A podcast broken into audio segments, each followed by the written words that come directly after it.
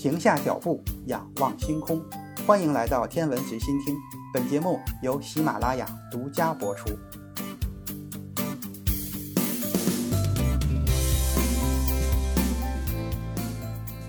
人类进行太空探索的范围已经覆盖了太阳、行星及其卫星、小行星、彗星等各种类型的天体。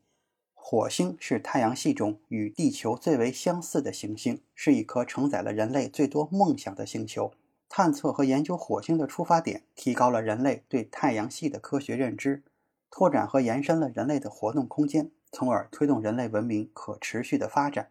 通过探测火星，可获得丰富的第一手科学数据，对研究太阳系的起源及其演化、生命起源及演化等重大科学问题具有非常重要的意义。中国古代的天文观测中，很多行星间的关系都是被密切关注的天象，因为有的时候可能联系到政治的运作。木星、土星和火星每五百一十六点三三年就会汇合一次，这就是孟子所言的“五百年必有王者星”。汉代天文学家将行星公转的汇合周期和恒星周期认为是世界循环的周期，所有行星同时汇合就是所谓的聚。而这些行星将会在世界末日再聚一次。汉代学者刘洪、刘歆结合各行星的周期推算，得到一个世界周期为两千三百六十三万九千零四十年的结论。这个世界周期的起始之年被称为太极开元。这种概念以各种方式出现于以后的中国天文学史中。虽然在朝政上，火星有着它的定位，但是中国古代天文现象的观测和解读在民间都是被禁止的，因此火星在古代中国民间的地位到现在为止都不得而知。国外最早的火星观察记录大约在公元前一五七零到公元前一二九三年。首先由埃及人把火星描述为地平线上的荷鲁斯，荷鲁斯就是古代埃及的太阳神。并描述了火星向后运动的特征。公元前四世纪，亚里士多德碰巧观测到了火星隐藏在月亮背后，他据此认为火星比月亮更远。大约在公元二世纪，古希腊天文学家、地理学家、数学家托勒密完成了著名的著作《天文学大成》，他创立了托勒密地心宇宙体系，并利用本轮、均轮体系详细讨论了水星、金星。火星、木星和土星的运动，在早期对火星的观察中，都认为火星是炽热的红色，沿着一个奇怪的轨道飞行。巴比伦人首先发明了先进的观察天象的方法，他们的仔细观察为其立法和宗教找到了基础，但是他们并没有解释出这些现象。埃及人则首先注意到了火星是固定的，太阳相对于它旋转。他们还观察到了其他四个亮的星体，就是。水星、金星、木星和土星似乎以类似的方式运转。丹麦的天文学家蒂谷在望远镜发明之前，对火星的位置进行了精确的观测。望远镜发明于17世纪初，并在1609年被伽利略用来研究天象。之后，天文观测诞生了不少重要的发现，望远镜本身也越来越先进。牛顿在1668年发明了反射式望远镜，并送给了英国的皇家学会。但是那时用来做望远镜的金属无法进行有效的抛光，而在1722年，哈德莱生产的反光镜就好多了。随着望远镜技术的进步，18世纪的科学家为后来的天文观测铺平了道路。这些望远镜使人们可以看到火星的冰盖以及其他火星地貌。这些18世纪的观测结果在几百年后得到了很好的验证。简单的说完了用肉眼和望远镜观测火星之后。咱们再来说说探测器飞越火星探测的历史。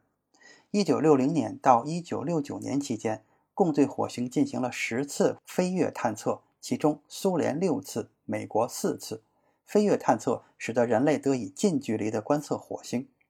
一九六零年的十月十日，苏联提出了火星探测计划。同年，苏联在五天之内发射了两个无人火星探测器——马尔斯尼克一号和马尔斯尼克二号。但都失败了。马尔斯尼克一号的科学任务是探测火星与地球之间的行星际空间，从飞越火星的轨道上拍摄火星表面的照片，研究长距离太空飞行对仪器的影响以及远距离通信。马尔斯尼克一号发射之后，第三级火箭点火失败，仅仅飞到了距离地面一百二十千米的地方。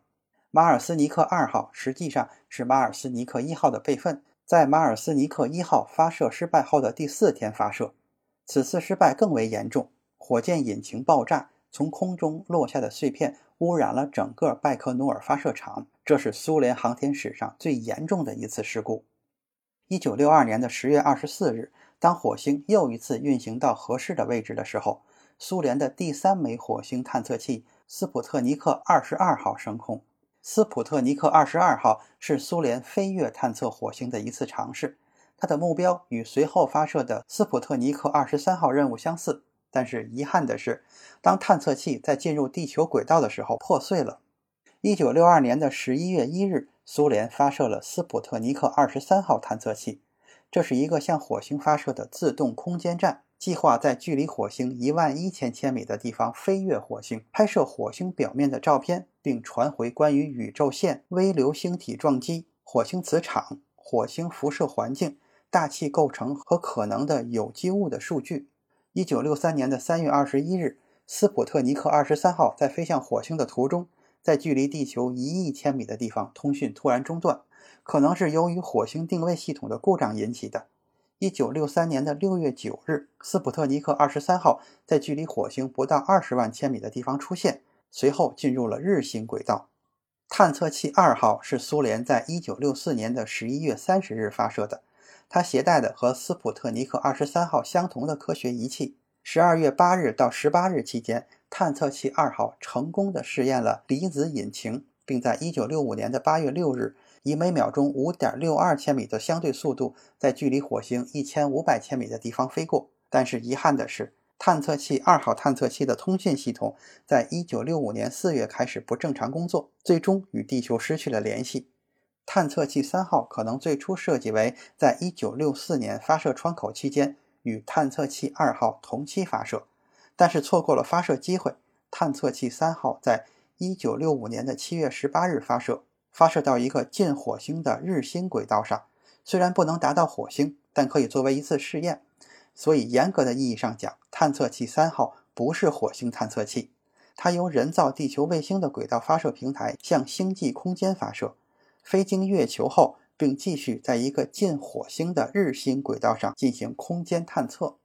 说完了苏联，咱们再来看一看美国。美国在一九六四年的十一月五日。发射了水手三号探测器，并在火星附近进行科学观测，拍摄火星表面照片，并传回地球。水手三号原计划经过约八个月的太空飞行后与火星交汇，但是遗憾的是，当探测器穿过地球大气层的时候，一个保护盾没有推出，所有的探测仪器都没能打开，最终使探测器无法到达预定的火星轨道。美国的水手四号是人类首次真正意义上。成功的火星探测器，